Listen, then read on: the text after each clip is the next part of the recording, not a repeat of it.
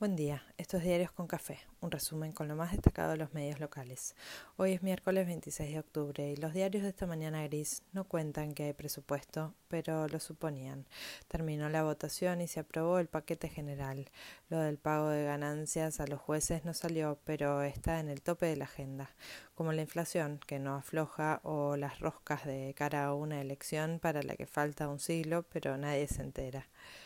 En el Congreso, tras una sesión maratónica y llena de idas y vueltas, hubo acuerdo para el presupuesto, mas no para la modificación del impuesto a las ganancias que alcance a los jueces y empleados del Poder Judicial. Hoy se espera reunión de los magistrados con Cristina y la negociación está en marcha. Clarín titula que la oposición votó dividida, con el radicalismo acompañando en general y objetando en particular. El PRO se abstuvo y la izquierda toda en contra. 180 votos a favor y 22 en contra. El resto abstención. En la oposición, las diferencias particulares se ordenaron para rechazar en tándem el alcance del impuesto a las ganancias a los jueces. Clarín y Nación lo celebran y lo cierto es que, más allá del resultado, suena saludable discutir injusticias que traen años de arrastre. Para Morales Solá es otro fracaso político de Cristina. Todos muestran a Massa instalado en el Congreso ayer. Justo el diputado que impulsó el artículo sobre el pago de ganancias de los magistrados, Casareto, se puso a ver un partido de básquet en su compu en la sesión y pica en punta para hacer el tema del día. El oficialismo sigue en sus dudas y sus tensiones infinitas. El devenir de las PASO y las candidaturas que se arman o se anulan es tema de polémica o negociación en el mejor de los casos. Amito mira cómo se suma Guado a la lista que inauguró el propio presidente y de la que se bajan sin bajarse Cristina y Massa, porque no es tiempo de hablar de eso, sino de gestionar. Kisilov habló en el programa de Navarro y pareció contradecir a Máximo al postular a Cristina. Aníbal Fernández repitió lo sabido sobre el presidente y esta mañana Alberto estará en el mismo programa de radio y streaming para decir lo suyo. Capaz repetir que no es tiempo de candidaturas, sino de resolverle los problemas a la gente que podrían dar. En la oposición sigue la abundancia de candidaturas y la tensión por el liderazgo hasta el infinito. Macri se consolida como eje y decisor del discurso, porque se hartó de los progres y ahora sí es tiempo de ir rápido y firme con el cambio o la desregulación total.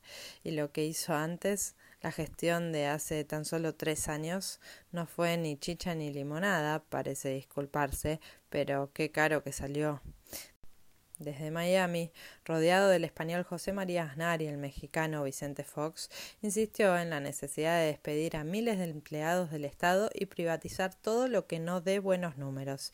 Y las recetas que vienen en el paquete del cambio y la modernidad están llenas de tela de araña y fracaso página pone el foco en el interés de Macri en el negocio aerocomercial. Clarín mira la interna opositora en su versión porteña. La reta se muestra con los y Bullrich respalda a Jorge Macri. La discusión por la paritaria de camioneros abre canales de diálogo y el oficialismo confía en encontrarle la vuelta. Kelly Olmos, que sumó a funcionarios de la gestión de Tomada, se vio con Pablo Moyano y hoy podría haber novedades. Los médicos de la ciudad rechazaron una suba de quince mil pesos ofrecida por el Ministerio de Quirós. Popular cuenta de una pelea entre dos sectores de la UOCRA en Ensenada con heridos y tiros. Nación advierte que el gobierno avanza en la estatización de los accesos norte y oeste por irregularidades en los contratos. Judicializado y documentado. En página entrevistan a Joseph Stiglitz que analiza nuestra realidad peliaguda. La inflación no afloja pese a los aprietes, las mil reuniones y los millones de operaciones, que solo redundan en más y más remarcación. Avisa Ámbito que los alimentos volvieron a estar en 7% y esta vez es por la sequía, antes por el blue, por la guerra, por el frío, por la niebla, porque sí.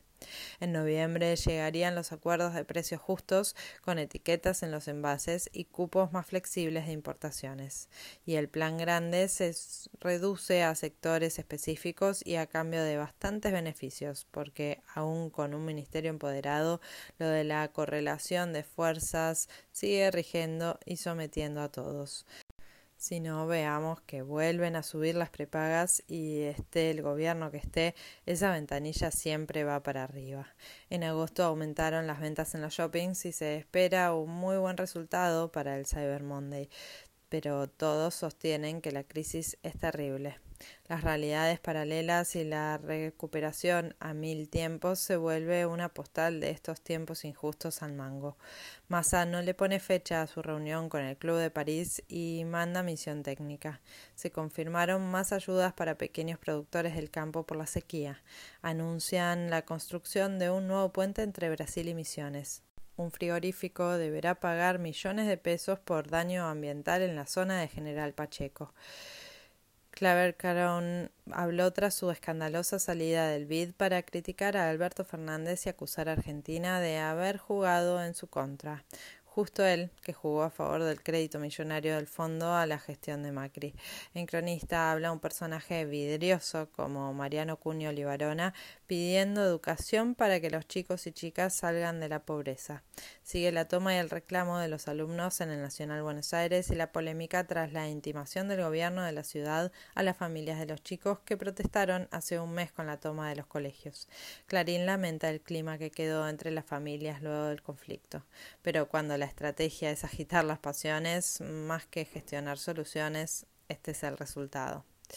La vacuna 100% argentina contra el COVID en sus mil variantes avanza a paso firme con buenos resultados y promesas de producción local y gran exportación el año próximo. Coldplay arrancó su maratón de recitales con fiesta en River.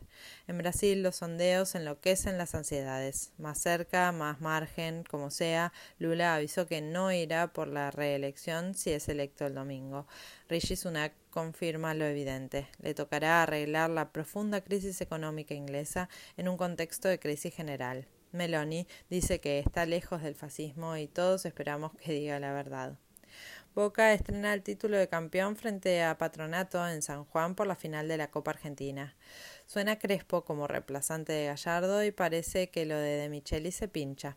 La enfermería de Scaloni dio más alivio. Lo de Nico González no fue para tanto y Ángel Di María calentó motores y se confesó muy entusiasmado. Messi metió doblete con el PSG y todos queremos que arranque ya el Mundial. Se espera una mañana pasada por agua, pero con la tarde despeja.